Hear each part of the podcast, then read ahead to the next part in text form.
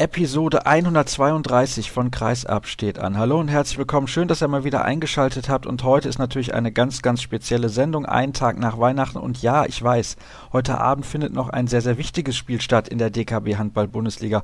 Und sorry, ich meine nicht Hannover gegen Göppingen, sondern Melsung gegen Flensburg. Also fühlt euch nicht auf den Schlips getreten in Niedersachsen oder in Baden-Württemberg. Aber ich denke, gerade Melsung gegen Flensburg, wenn man auch auf die Ergebnisse der letzten Tage schaut, ist ein ganz, ganz besonderes Spiel. Denn die Rhein-Neckar-Löwen haben ein Spiel verloren und haben in Kiel gewonnen. Das heißt, die Kieler haben auch ein Spiel verloren. Sollte also Flensburg heute dieses schwere Auswärtsspiel gewinnen, dann können sie sich ein wenig absetzen und vor der WM-Pause einen zwei Punkte Vorsprung mit in diese WM sozusagen hineinnehmen.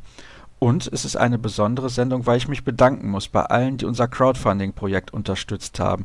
Das Mikro ist schon zurückgelegt. Es fehlen zwar zum Punkt dieser Aufzeichnung noch ein paar Euro, aber das sollte eigentlich klappen. Deswegen herzlichen Dank an alle, die dieses Projekt unterstützt haben, die dabei geholfen haben, es bekannt zu machen, die selber gespendet haben, was auch immer. Ich kann mich nur recht herzlich bedanken bei allen Hörern und bei allen, die das unterstützt haben, aber dazu dann später nochmal mehr. Und jetzt hole ich erstmal den Kollegen rein in die Sendung. Tamo Schwarz von den Kieler Nachrichten. Hallo Tamo, grüß dich.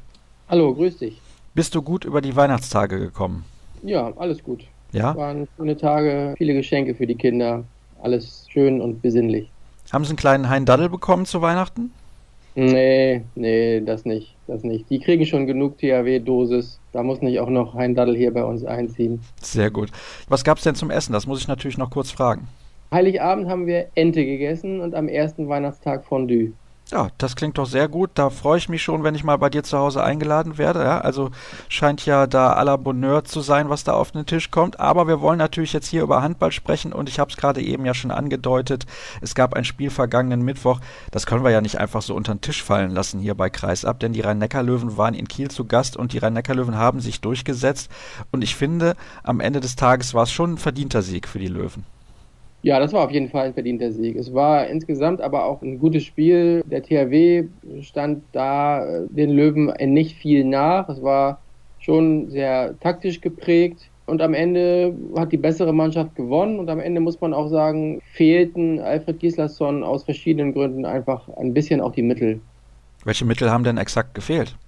Ja, es hat sich ja mittlerweile in ganz Europa herumgesprochen. Ich nenne nur das Stichwort Plotzk zum Beispiel in den beiden Spielen. Es hat sich herumgesprochen, dass man gegen den THW momentan sehr gut offensiv verteidigen kann. Insbesondere, weil die beiden jungen Neuzugänge Bielig aus Österreich und Nilsson aus Schweden kaum Erfahrung haben gegen offensive Deckungsreihen. Also ich gehe davon aus, dass Lukas Nilsson in Schweden niemals eine 5-1 zu Gesicht bekommen hat. Und die beiden tun sich ein bisschen schwer, Marco Vujin auf halb rechts ist generell auch ein Spielertyp, der sich gegen offensive Deckungsreihen schwer tut. So, und da hätten dem THW auf halb links Christian Dissinger, halb rechts Steffen Weinhold sehr gut zu Gesicht gestanden. Diese, diese dynamischen, kraftvollen 1 gegen 1 Spieler, die Tempo reinbringen ins Spiel, die das Spiel schnell und variabel machen können. Die sind aber eben leider beide verletzt gewesen in dem Spiel und tja, so waren die Mittel eben, wie gesagt, begrenzt. Was ist denn los mit Christian Dissinger? Hatte der nicht zuletzt erst sein Comeback gefeiert? Ja, der hat seinen Comeback gefeiert und dann war es so, dass die beiden Dissinger und Elia Brozovic hatten sich im Spiel davor im Abschlusstraining verletzt. Oder jetzt muss ich gerade mal überlegen, ob es das Abschlusstraining vor dem Löwenspiel war. Auf jeden Fall hatte Christian Dissinger nach einem Zusammenprall eine Schädelprellung und Gehirnerschütterung und war in dem Löwenspiel nicht einsatzfähig. Bei ihm hört das mit den Verletzungen eigentlich gar nicht auf. Ist sehr, sehr schade. Ja, ist wirklich schade. Wobei das war jetzt keine langwierige Verletzung. Das war halt ein, äh, ein kleiner Knockout im, im Training, aber hat halt zu ein, zwei Spielen Pause geführt. Trotzdem, bei solchen Geschichten sollte man immer aufpassen und Vorsicht walten lassen. Aber gut, er hat ja jetzt auch mal eine längere Pause, weil er auf die Weltmeisterschaft verzichtet.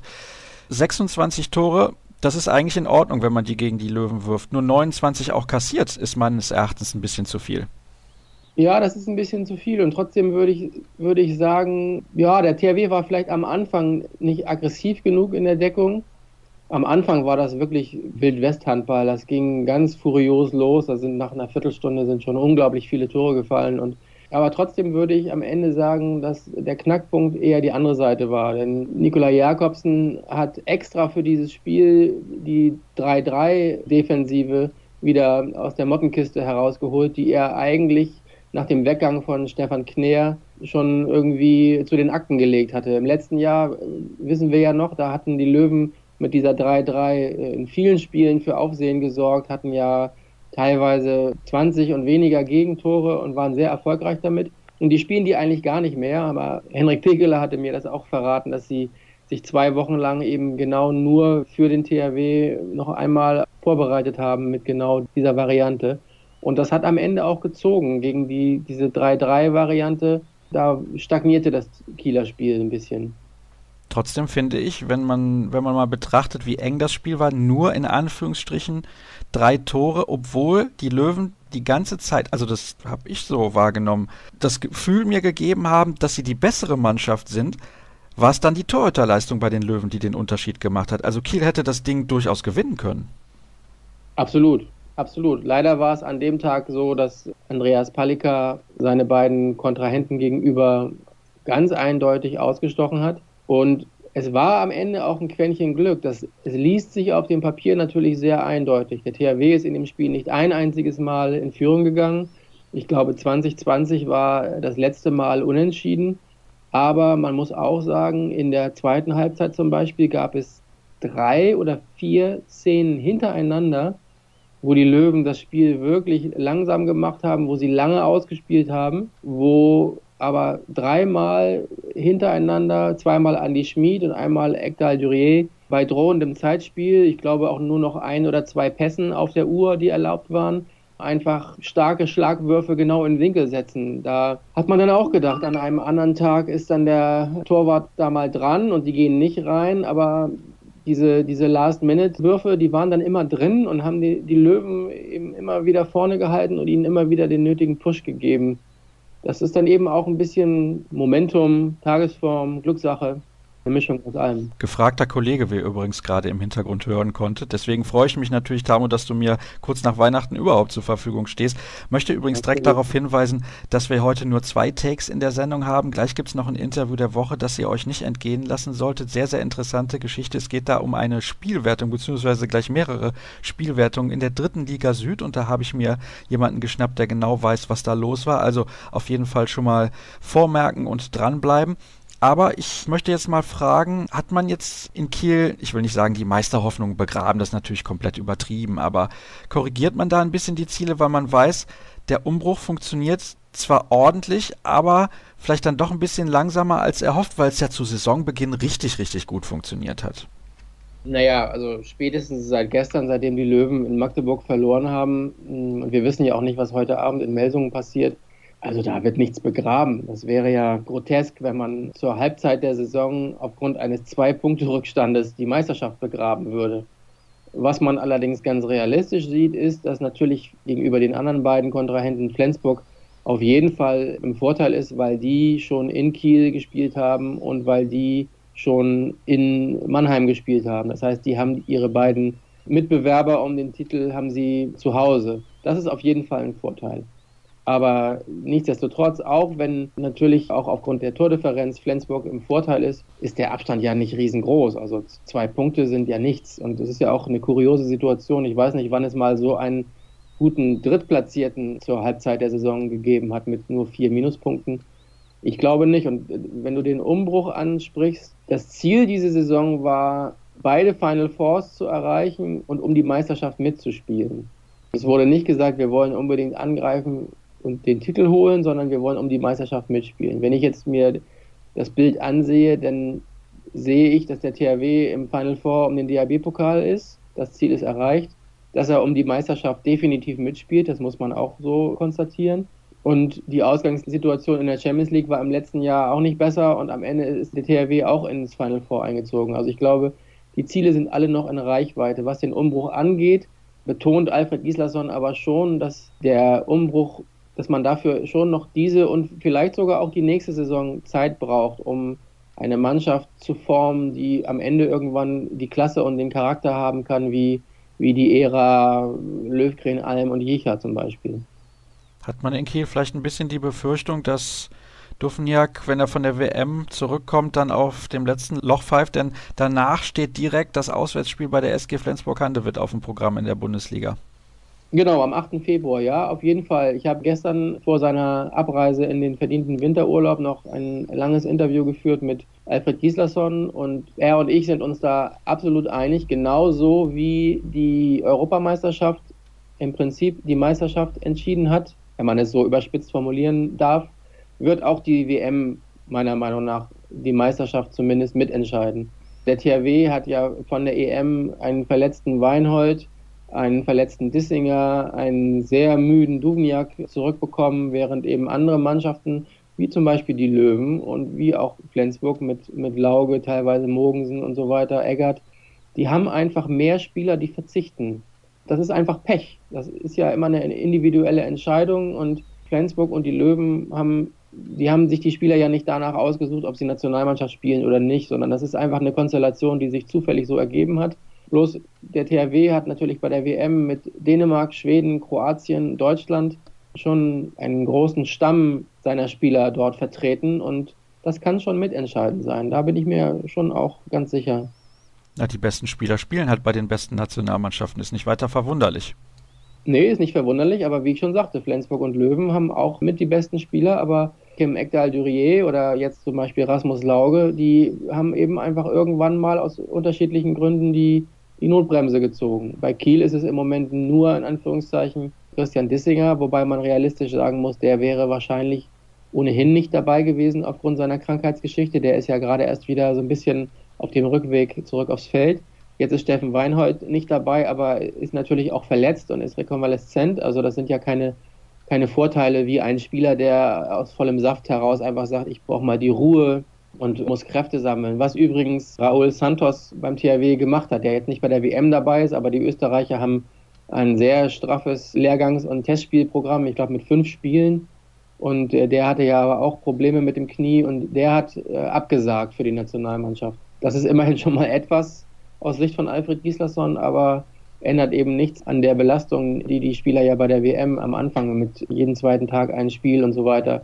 Wissen wir ja, alles wurde oft diskutiert, aber das ist ja mörderisch. Und wenn man bedenkt, dass er dort einen Duvniak hat, äh, dann hat er mit Winczek seinen Abwehrchef, mit Wolf und Landin beide Torhüter, Eckberg rechts außen, Rune Darmke eventuell. Da ist schon eine Starting Seven sozusagen, die bei der WM ganz schön aufgerieben wird.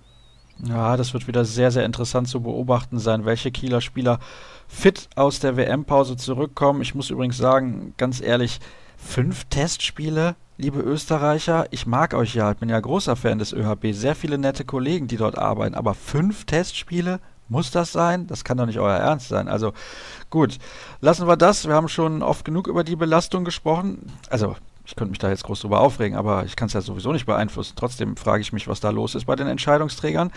Kurz möchte ich noch erwähnen, das hast du eben ja auch angesprochen, dass der SC Magdeburg gegen die Rhein-Neckar-Löwen gewonnen hat. Ich habe vorher noch gedacht, ach, verwette ich doch Haus und Hof auf den Sieg des SCM. Ich war mir relativ sicher, dass die gewinnen. Wie war das bei dir? Ich war mir nicht ganz so sicher, aber du wärst, glaube ich, bei den Wettanbietern nicht der Einzige gewesen. Kretsche hat sich ja in seiner Kolumne vor kurzem auch schon ähnlich geäußert nach dem Kielspiel, der gesagt hat, ja, Big Point für die Löwen, aber jetzt kommen noch Spiele und er ist sich auch sicher, dass die noch wieder äh, Punkte lassen werden, zum Beispiel in Magdeburg. Ja, Magdeburg oder Melsungen oder Füchse, das sind natürlich Hallen, wo man am ehesten damit rechnen kann, dass da mal Punkte liegen bleiben. Anders als zum Beispiel in Wetzlar, wo der THW ganz am Anfang der Saison verloren hat. Aber das war ja auch noch eine andere Konstellation. Ähm, ja, ich finde es gut. Es macht es spannend. Es ist gut für die Liga. Es ist gut für die, ist gut für die Winterpause und macht das Kribbeln vor dem 8. Februar noch einmal größer, wenn Kiel nach Flensburg reisen muss. Ich mag auch die SG Flensburg-Handewitt. Entschuldigung, aber eigentlich wäre ja ein Melsunger Sieg heute Abend gar nicht so schlecht, ne? Also, das hätte schon was. Das wäre schon stark. Drei Mannschaften in der Winterpause, die mit vier Minuspunkten an der Spitze stehen, die nur die unterschiedliche Tordifferenz trennt. Das wäre schon, das wäre schon gut. Das wäre schon wirklich gut. Ganz viele andere Vereine in der Liga würden jetzt wahrscheinlich laut aufschreien und würden sagen, ja, Leute, richtig gut wäre es eigentlich erst, wenn nicht mehr nur diese drei Mannschaften immer wieder da oben stehen. Das kann man auch aus deren Perspektive verstehen. so weit weg sind die Füchse Berlin nicht. Und wenn man in andere Sportarten schaut, können wir ja auch froh sein, dass wir drei Mannschaften haben. Vor ein paar Jahren ist der THW Kiel mal mit zu null Punkten da durchmarschiert. Also mittlerweile ist die Situation schon eine andere. Finde ich eigentlich ganz gut. Was will man mehr erwarten? Dass zehn Mannschaften um die Meisterschaft spielen? Das wirst du nicht haben. Das stimmt, das stimmt. Aber dass vielleicht auch mal eine andere Mannschaft so ein bisschen in die Champions League Phalanx reinsticht oder mal reinschnuppert, so wie es, wie wir es ja im Fußball auch haben, wenn dann mal Wolfsburg oder mal Gladbach mit dabei ist oder vielleicht jetzt in Zukunft irgendwann mal Frankfurt oder so. Das, ja, vielleicht mal die Füchse oder Melsungen in der Champions League. Das würde dem deutschen Handball ja auch gut tun. Absolut, da bin ich ganz deiner Meinung. Ein bisschen Abwechslung tut immer gut. Und deswegen schauen wir gerade noch mal kurz ans Ende der Tabelle. Du hast ja auch gestern den Bergischen HC gesehen, der am Mittwoch in der letzten Sekunde zu Hause gegen den TBV Lemgo verloren hat, der dann gestern wieder erfolgreich war und im Nachbarschaftsduell bei GWD Minden gewonnen hat mit 30 zu 25. Also Lemgo stark auf dem aufsteigenden Ast, haben die Abstiegsränge verlassen. Stuttgart auch mit einem wichtigen Sieg. Coburg und der BHC hingegen sind abgeschlagen. Du hast mir aber vor Beginn der Aufzeichnung gesagt, so schlecht hast du den BHC gar nicht gesehen. Nee, also die haben gestern schon sehr diszipliniert gespielt, haben sich auch zwischenzeitlich, als sie vier, fünf Tore hinten lagen, ich erinnere mich zum Beispiel an so eine Phase beim 11 zu 6 für Kiel in der ersten Halbzeit, als man dachte, so ja, das wird jetzt eine, eine ganz ansehnliche Weihnachtsgala mit vielen Toren. Gestern gab es auch noch so eine Spendenaktion, da hat eine regionale Bank hat 100 Euro pro Tor für einen guten Zweck gespendet. Da hat man gedacht, na, das wird jetzt ein Schützenfest.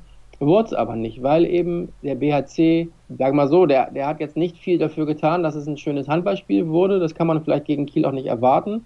Da fällt mir auch als kleiner Exkurs ein, Alfred Gislason hatte aus dem Hinspiel ausgerechnet, dass seine Mannschaft nur genau zwölf Minuten in Ballbesitz war, weil der BHC eben das Spiel in, in Köln so langsam gemacht hatte und so weiter. So ähnlich war es natürlich gestern auch. Die haben lange ausgespielt, die haben diszipliniert ihre offensive Deckung durchgezogen und so weiter.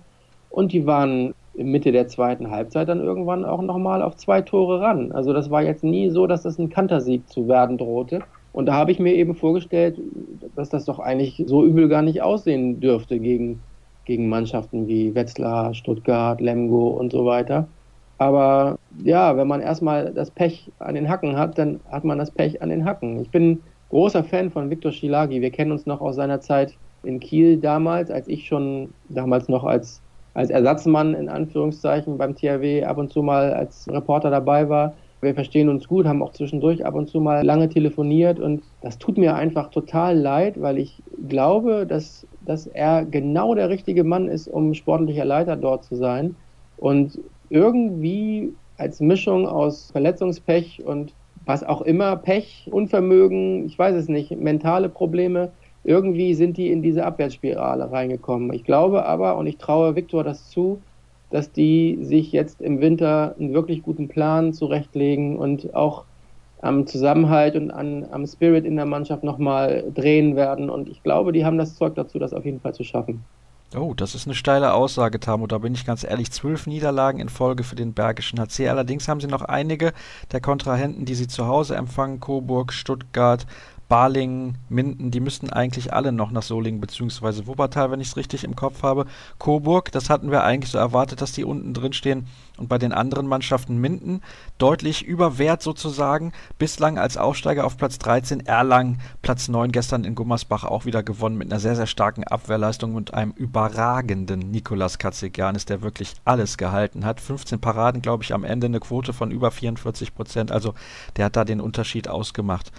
Ja, dann kann ich nur noch darauf verweisen, dass ja heute Abend um 18.15 Uhr auf Sport 1 das Spiel Melsungen gegen Flensburg zu sehen ist und um 19 Uhr im Livestream auch noch die Partie Hannover gegen Göppingen. Also Handball satt zum Ende des Jahres und nochmal herzlichen Dank auch an dich, Tamo. Ich wünsche dir natürlich einen guten Rutsch. Habe aber noch eine Frage zum Abschluss und zwar, was ist dir denn aus dem Handballjahr 2016 besonders in Erinnerung geblieben und wer ist dein Handballer des Jahres 2016?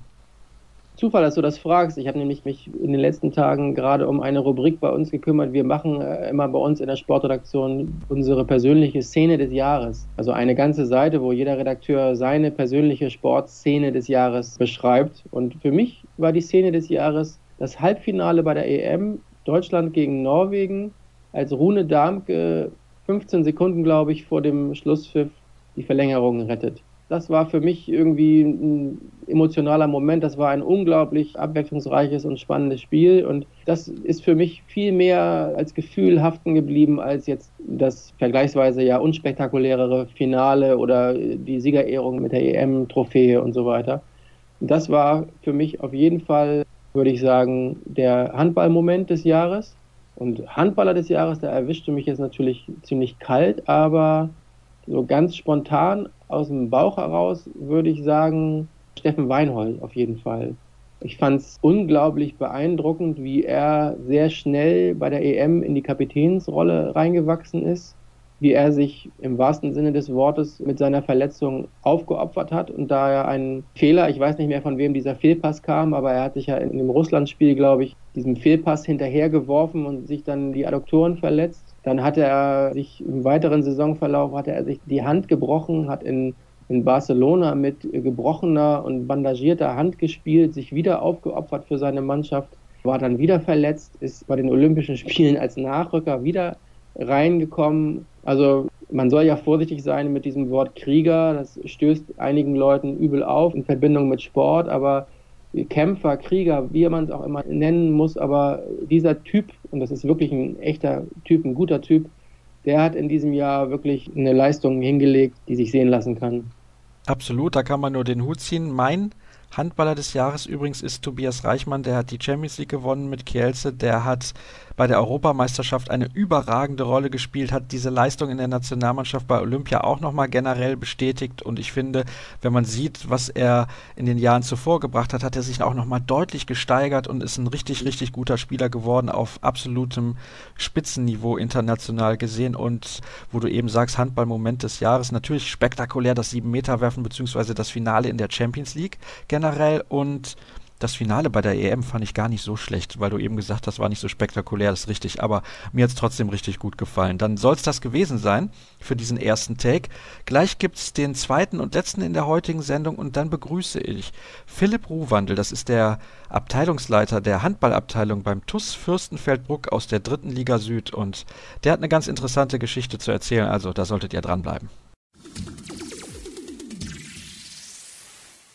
Wir kommen zum Interview der Woche und zum ersten Mal in der Geschichte von Kreisab. Die Sendung ist ja nun mittlerweile knapp über drei Jahre alt. Gehen wir in die dritte Liga und das hat auch einen ganz, ganz speziellen Grund.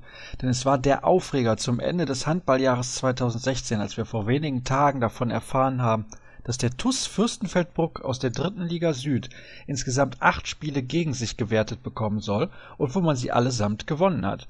Warum das so ist, versuche ich nun mit dem Abteilungsleiter Handball des TuS Fürstenfeldbruck zu besprechen und der heißt Philipp Ruwandel. Hallo Philipp, grüß dich.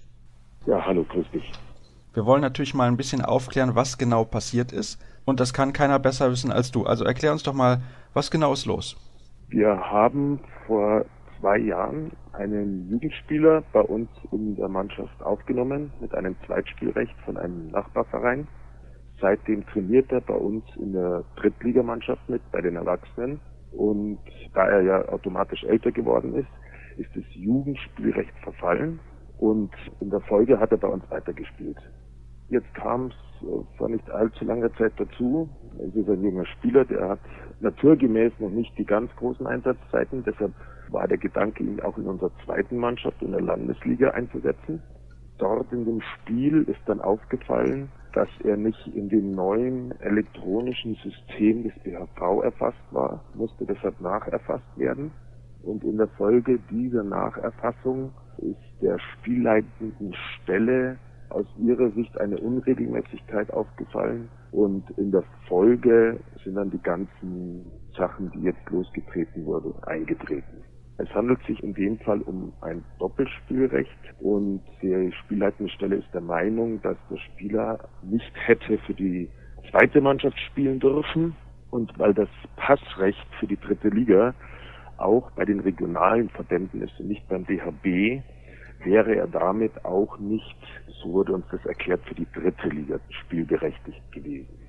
Wann seid ihr denn von dieser Geschichte informiert worden vom BHV? Es ist so, dass wir über das Landesligaspiel, das war vor vier Wochen, würde ich sagen ungefähr. Ich habe den Termin jetzt nicht mehr genau im Kopf. Da wurde das von den Schiedsrichtern eingetragen und in der Folge wurden wir über die Negativwertung, also über die Wertung gegen uns des Landesligaspiels, wurden wir am darauffolgenden Samstag informiert. Dann muss ich natürlich jetzt mal fragen, also aus meiner Sicht ist das dann schon ein bisschen komisch, dass das erst diesen Schiedsrichtern aufgefallen ist. Warum ist das vorher nicht aufgefallen? Hat der Spieler vorher nicht in der Landesliga gespielt? Ein Spiel hatte er schon mal gespielt. Das heißt, im Prinzip wurde das dann von den Schiedsrichtern in diesem Spiel übersehen. Das wurde von den Schiedsrichtern offensichtlich übersehen, genau. Man muss dazu sagen, es ist ein neues Computersystem. Ich habe das Gefühl, da haben auch viele nicht so ganz das Vertrauen rein, obwohl es sicherlich Vorteile hat. Und es ist wahrscheinlich auch der richtige Weg heutzutage, aber ja, Computersysteme müssen eingeführt werden. Dieses System wurde genau in diesem Sommer eingeführt, ist das korrekt? Für diese Saison wurde es für die Bayern auf Bayern-Ebene, also Bayernliga-Ebene und Landesliga-Ebene eingeführt für die Erwachsenenmannschaften. Ihr habt dann also vor kurzem davon erfahren, dass dieses Spiel gegen euch gewertet wurde in der Landesliga, beziehungsweise vor ein paar Wochen, um es korrekt zu sagen. Und ja, jetzt wurden halt auch die Spiele in der dritten Liga gegen euch gewertet, unabhängig davon, ob der Spieler nun jemand ist, der da viele Tore erzielt und viele Einsatzminuten hat und so weiter und so fort. Das spielt ja gar keine Rolle, denn er stand auf dem Spielbericht, das ist das einzig Relevante. Warum habt ihr denn nicht früher davon erfahren? Also das muss ja eigentlich dem Verband dann schon nach dem ersten Saisonspiel beziehungsweise nach seinem ersten Eintrag in einem Spielbericht aufgefallen sein. Das ist natürlich für uns jetzt schwer zu beurteilen, warum das dem Verband nicht aufgefallen ist oder er da nicht tätig geworden ist. Was ich erklären kann, ist, warum es auf unserer Seite eigentlich eindeutig war, dass er spielen darf. Und zwar, wenn man sich den Pass des Spielers anschaut. Es ist ja ein offizielles Dokument, das der Verband ausstellt, indem er eine Spielberechtigung quasi per offiziellen Dokument an den Verein mitteilt. Wenn man den Pass anschaut, da stehen wir eindeutig, also das bezweifelt auch keiner, auch keiner beim Verband, da steht der TUS Fürstenfeldbruck als Verein drinnen, für den dieser Spieler spielberechtigt ist. Und es steht drinnen, dass er ab einem bestimmten Zeitpunkt, und das war in der, zu der Zeit, als er zu uns gewechselt ist, in die Herrenmannschaft, also juristisch gewechselt, ich würde jetzt nicht auf die Goldwaage legen wollen, aber aus unserer Sicht, wo er bei uns angefangen hat zu spielen, ab diesem Zeitpunkt war er spielberechtigt und diese Spielberechtigung ist in keiner Weise eingeschränkt. Zusätzlich steht auf diesem Pass, dass er ein erweitertes Spielrecht hat für die Jugend von Germering, seinen Stammverein, für die Saison 2015-16. Also wenn man diesen Pass anschaut, und natürlich machen wir das vor der Saison, dann steht da drauf, dieser Spieler ist ein Spieler des TuS Fürstenfeldbruck, spielberechtigt ab mit hinten offen und zusätzlich eine zeitlich begrenzte Spielberechtigung für seinen Heimatverein in der Jugend. Und aus diesem Pass lässt sich unseres Erachtens nichts anderes deuten, als dass er für uns spielberechtigt war. Und deshalb haben wir ihn natürlich eingesetzt. Heißt also, ihr seid euch keines Fehlers bewusst? Wir haben aus unserer Sicht das gemacht, was zu tun war. Dass es offensichtlich auch jemand gibt, der das anders sieht, ist klar, weil sonst wären wir jetzt nicht in der Situation, in der wir aktuell sind.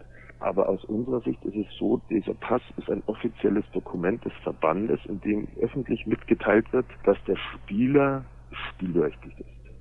Das ist eine sehr, sehr verstrickte Situation. Allerdings, wenn du das so schilderst, muss ich ganz ehrlich sagen, frage ich mich, was denn da wieder mal los ist im Verband. Denn ich bin der Meinung, dass das ein klarer Fall ist. Aber ich bin natürlich auch kein Jurist, bin ganz ehrlich, habe ja den Pass auch nicht gesehen, also kann ich das auch nicht beurteilen. Ich glaube dir aber in der Situation natürlich, von dem, wie du das geschildert hast, ist es eigentlich eine klare Sache.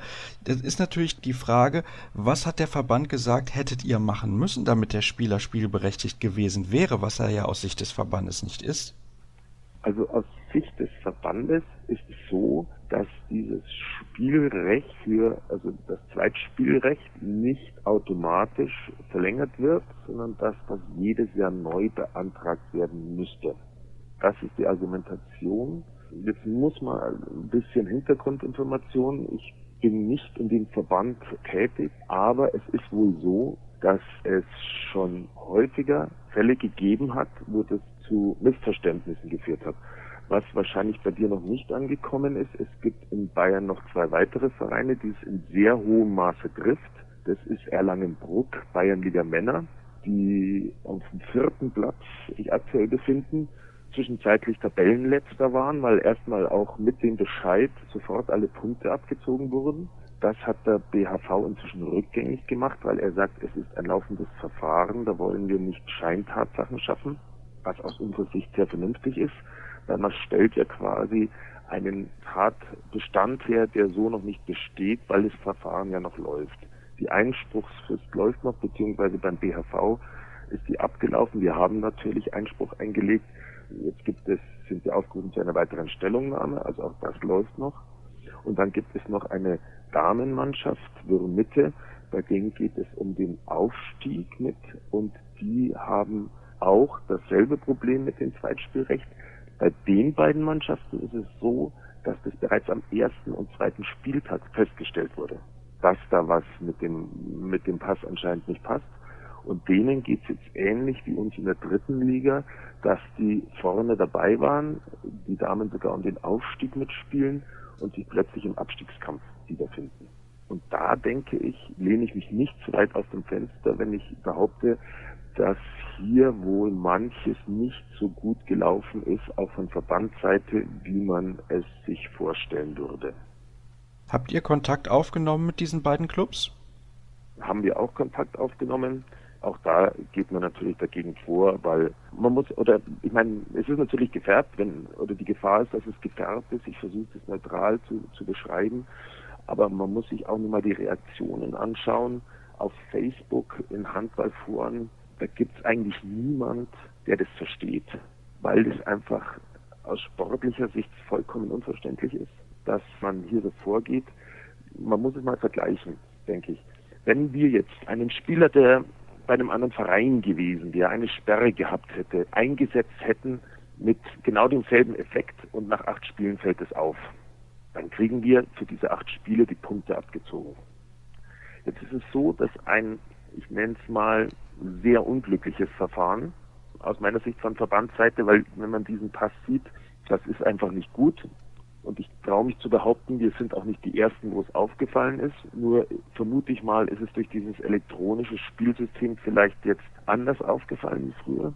Und wir haben quasi, oder auch Mitte oder auch Erlangenbruck, aufgrund eines unglücklichen Verfahrens haben wir einen Spieler eingesetzt ohne jede böse Absicht und sollen auch für acht Spiele die Punkte abgezogen bekommen, das versteht keiner. Das sieht man auch an den Reaktionen auf Facebook, auf den Foren, was ich gerade gesagt habe, auch persönlich Leute, die mich anrufen oder uns in der Halle ansprechen.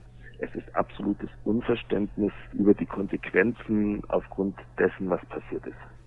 Du hast ja eben auch erklärt, was auf dem Pass draufsteht. Und da steht, der Verein ist TUS Fürstenfeldbruck. Also da besteht genau. aus meiner Sicht gar kein Zweifel, dass der Spieler hätte eingesetzt werden dürfen. Aber ich möchte gerne mal fragen, welche Emotionen das bei euch innerhalb des Vereins ausgelöst hat. Und zwar bei der Mannschaft und vor allem auch bei dem betroffenen Spieler. Der ist ja dann 18, 19 Jahre alt. Fühlt er sich jetzt irgendwie schuldig oder betroffen? Also es ist das Erste, was man natürlich, wenn man das mitkriegt, ist schon mal ein leichter Schock.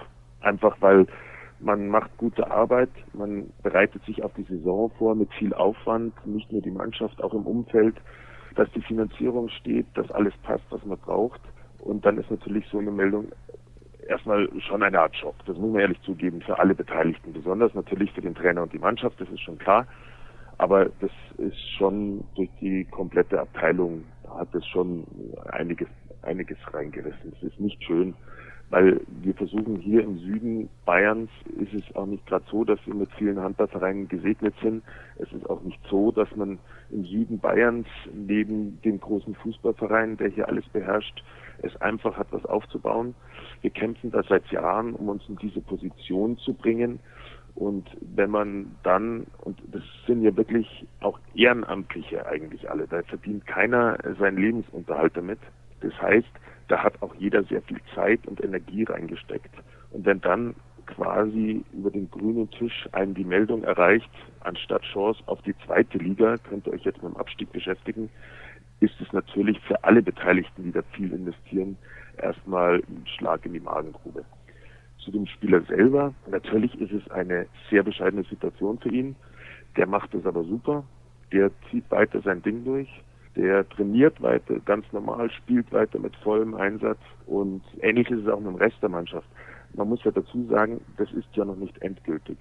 Wir haben zwar den Bescheid bekommen, aber natürlich werden wir mit unserem Rechtsbeistand dagegen Einspruch einlegen und wir gehen eigentlich davon aus, aufgrund dessen, wie wir das sehen, natürlich sind wir nicht der BHV und nicht der DHB, aber wir gehen eigentlich davon aus, dass das nicht im Interesse sein kann, aufgrund dieser Sachlage zu so einem Ergebnis zu kommen. Und daher es ist es auch im Moment schwierig, weil wir klopfen an die zweite Liga, weil wir sind unter den ersten vier, die nur zwei Punkte auseinander sind. Und natürlich müssen wir genauso für die zweite Liga versuchen zu planen, weil ja die Anmeldefrist Ende Februar, also am 1. März, abläuft. Das heißt, wir sind jetzt in einer schweren Situation im kompletten Verein. Sehr, sehr viel Chaos, also beim TUS Fürstenfeldbruck aufgrund einer Formalie, die dafür gesorgt hat, dass der Bayerische Handballverband den Finger gehoben hat und gesagt hat, n -n, dieser Spieler hätte nicht eingesetzt werden dürfen. Also es ist sehr, sehr vertragt weiterhin. Du hast gerade gesagt, ihr werdet auf jeden Fall Einspruch einlegen. Ich denke, das ist auch der richtige Weg. Ja, jetzt hast du auch gerade erwähnt, ihr müsst natürlich auch ein bisschen für die zweite Liga planen. Und da ist die Frage, die ich mir dann stelle, wenn jetzt diesem Einspruch nicht stattgegeben wird, also nehmen wir das mal an, ist natürlich rein hypothetisch. Welche Konsequenzen hätte das denn für den Verein? War euer Saisonziel tatsächlich auch der Aufstieg in die zweite Liga? Es ist so, Saisonziel war, unter die ersten sechs zu kommen, wenn es gut läuft. Man muss ja dazu sagen, wir sind vorletzte Saison nach dem Aufstieg aus der Bayernliga, haben wir es trotz einer ganz guten Saison mit 24 Punkten, was normal immer sofort gereicht hätte, haben wir es in der Relegation geschafft, in der Südgruppe, in der dritten Liga zu bleiben. Daraufhin waren wir letztes Jahr in der Ostgruppe, sind für alle überraschend Zweiter geworden. Wir haben da ehrlich gesagt selber gar nicht so richtig dran geglaubt, selbst zur Halbzeit noch nicht, weshalb die auch nicht gemeldet haben für die zweite Liga. Es wäre auch finanziell in der kurzen Zeit nicht mehr zu realisieren gewesen. Aber da haben wir schon mal auf den Aufstieg verzichtet. Jetzt kamen wir zurück in die dritte Liga Süd, die immer als stärker eingestuft wird. Jetzt ist es so, dass wir wieder um den Aufstieg in die zweite Liga dabei sind, was natürlich sowohl für die Mannschaft, die sehr hart arbeitet, für den sportlichen Erfolg, aber auch für den Verein, da wir letztes Jahr abgelehnt haben, müssen wir ja dieses Jahr sogar das wahrnehmen. Zwar nicht das Ziel war, bloß wenn es sich ergibt, dass wir da oben dabei sind, dann ist es natürlich schon unser Ziel, dass der Mannschaft, die das sportlich jetzt zum zweiten Mal hintereinander gezeigt hat, dass sie da hoch soll, will, kann, dass man das auch umsetzt. Also es war nicht direkt erklärtes Ziel, bloß wenn man natürlich merkt, wir haben jetzt die halbe Saison hinter uns und wir sind nur zwei Punkte hinterm hinterm Tabellenführer, dann setzt man sich natürlich damit auseinander. Und also wenn ich Spieler wäre, ohne dass mir das einer vorgibt, ich wüsste, was mein Ziel wäre in dieser Ausgangssituation. Und wir als Verein versuchen natürlich das Umfeld, sprich vor allem das Finanzielle dafür, organisieren zu können. Da ist natürlich auch das ein Riesenrückschlag, vor allem, weil es ja anscheinend so ist, dass jetzt auch noch die Punkte im SIS erstmal offiziell abgezogen werden. Das verschlechtert unsere Bedingungen natürlich immens. Verstehen wir nicht, so wie ich vorher schon erwähnt habe. Da werden Scheinfakten geschaffen, die einfach noch nicht sind, weil es noch offen ist. Wir haben die Möglichkeit zum Einspruch, den wir natürlich wahrnehmen. Und das macht alles gerade sehr, sehr schwer. Wir hoffen natürlich, dass da bald eine Lösung gefunden wird. Solche Verfahren ziehen sich natürlich immer ein bisschen, aber trotzdem, die Mannschaft weiß ja zumindest virtuell, steht sie auf einem guten Tabellenplatz. Schönen Gruß übrigens an dieser Stelle an den Deutschen Handballbund. Für alle, die nicht wissen, wo Fürstenfeldbruck liegt, das ist ein Vorort von München, ist korrekt, ne? Richtig, genau. Ja. Manche kennen es noch vom Olympiaattentat, aber das ist ja. so schön in der Vergangenheit. Allerdings muss man dazu erwähnen, dass es doch schon sehr, sehr interessant ist, dass eine Mannschaft, die bei München spielt, in der dritten Liga Ost landet. Aber das ist nur meine persönliche Meinung. Da wollen wir jetzt nicht weiter in die Tiefe gehen. Ich habe noch eine Frage an dich zum Abschluss. Es wird ja häufig diskutiert über das Ehrenamt im Handball oder im Sport generell. Ehrenamt ist sehr, sehr wichtig. Ohne das Ehrenamt könnte Hochleistungssport teilweise gar nicht funktionieren, abseits vom Fußball, weil einfach die Gelder nicht vorhanden sind. War das jetzt vielleicht auch ein Problem des Ehrenamtes oder würdest du das ausschließen? Sagen wir mal so, in dem Augenblick, wo den Job jemand, der davon lebt, macht, müsste man sagen, du bist schuld. durch die verworrenen Wege, die dieses Thema tatsächlich im Hintergrund hat, und man sieht ja daran, dass nicht nur wir die Probleme haben. Selbst da würde es mir wahrscheinlich schwerfallen zu sagen, du bist schuld. Bloß wenn einer das hauptberuflich macht, dann muss man es wahrscheinlich trotzdem erwarten. In dem Fall, ich behaupte, wir sind für einen, einen bayerischen Verein sehr gut eigentlich aufgestellt, was Leute anbelangt, die diese ganzen Spielordnungen und Paragraphen kennen. Trotzdem hatte in dem Augenblick keiner eine Ahnung davon, was für mich so viel bedeutet wie, oder ich formuliere es mal andersrum, schon vor dem Fall, Zufall, hat die Person, die für die Pässe zuständig ist, aus persönlichen Gründen diese Funktion abgelegt. Ich finde keine mehr. Wer soll diese Verantwortung tragen? Ich kann es keinem zumuten. Wenn selbst Leute, der Verband, selbst da behaupte ich, gibt es nur wenige, die das verhindern hätten können aufgrund ihres Wissens aus der Hüfte raus, mit Nachlesen ja. Wem soll man so eine Verantwortung aufbürden? Ich wüsste niemand. Ich habe kein gutes Gewissen, wenn ich im Moment jemand frage, möchtest du für Pässe verantwortlich sein? Also, wie ich eben schon gesagt habe, eine sehr, sehr verzwickte Situation. Umso mehr freue ich mich darüber, Philipp, dass du mir Rede und Antwort gestanden hast in einer Lage, die für euch alles andere als angenehm ist. Dennoch so wie du es geschildert hast, bin ich relativ optimistisch, dass es da am Ende des Tages eine gute Lösung gibt für den TuS Fürstenfeldbruck und ihr vielleicht dann im nächsten Jahr beziehungsweise in der nächsten Saison in der zweiten Handball-Bundesliga unterwegs seid. Das wäre ein sehr, sehr schönes Ende dieser eher, ich will nicht sagen traurigen Geschichte, aber eine Geschichte, die doch mal wieder aufzeigt, dass Bürokratie nicht immer der schönste und beste Weg ist, sagen wir es mal so. Und ja, dann soll es das gewesen sein, nämlich auch für dieses Jahr mit Kreisab übrigens. Denn es war das letzte Interview der Woche im Jahr 2016. Es gibt dann nächste Woche einen Jahresrückblick, also keine normale Sendung. Und ansonsten, wie immer, alle Infos auf facebook.com slash kreisab oder bei Twitter at kreisab.de. Ich wünsche euch einen guten Rutsch, bedanke mich nochmal, dass ihr dieses Jahr so treu mit dabei gewesen seid. Und in 2017 hören wir uns dann wieder. Bis dann.